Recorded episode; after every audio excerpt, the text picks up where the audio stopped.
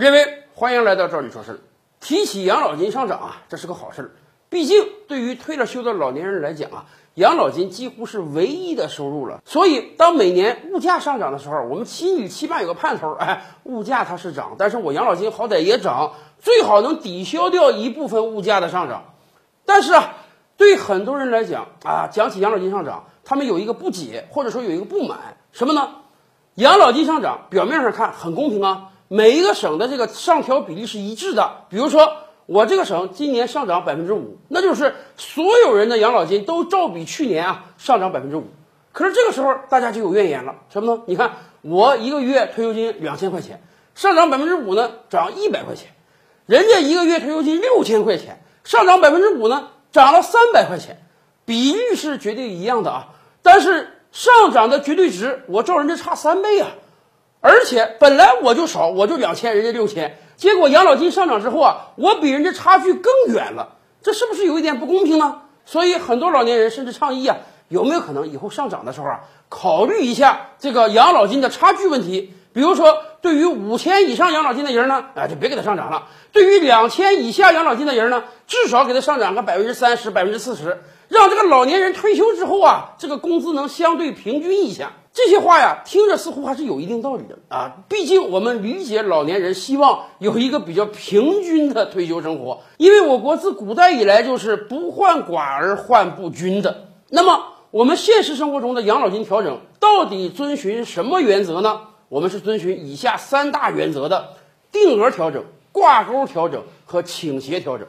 什么叫定额调整？就是达到一定条件的人，每个人。上涨的比例绝对值都是一样的。比如说，你到了八十岁，到了九十岁，每个人每年涨五十，每个人每年涨一百，这是绝对平均的。第二，挂钩调整什么意思呢？就是上涨要根据你以往所缴纳养老金的多少来调整。这就是很多人说的上涨比率一样，但是手里拿到的钱儿不一样了。我们可以想想，为什么有人退休的时候拿两千多？为什么有人退休的时候拿五六千？这是因为长久以来，我们养老金就有一个长缴多得和多缴多得的基本原则的，也就是说，你可能一辈子就交了十五年养老保险，那个人呢交了四十年养老保险。你可能交养老保险的时候，企业加个人才交一千块钱，所以你的个人账户每个月只有两百多块钱存底，而人家呢可能一个月要交三千块钱，所以他的个人账户呢有六七百的存底。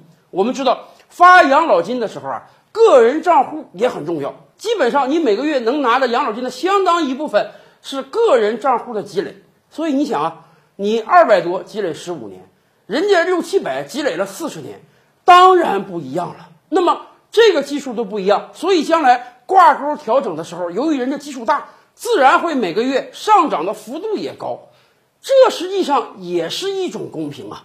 那总不能说你交的比人家少的多了多了。结果退休之后，你们俩拿的一样。如果这样的话，还有多少人会长时间的缴纳养老保险？还有多少人会高额的缴纳养老保险呢？所以挂钩调整也是一种公平，也是为了践行多缴多得、长缴多得的原则。当然，我们还有第三种调整，叫做倾斜调整，就是对于一些由于各种因素造成啊养老金特别低的人，或者说此前退休之前工作在老少边穷地区的人。有一定的倾斜，要让他们的养老金啊高起来。我们的所有养老金的调整，遵循的都是这三大原则。所以啊，让人家五千块钱以上养老金的人不上涨，显然不太现实。因为毕竟人家能领这么多养老金，是因为人家工作的时候给社保基金交纳了很多钱的原因，这也是一种公平啊。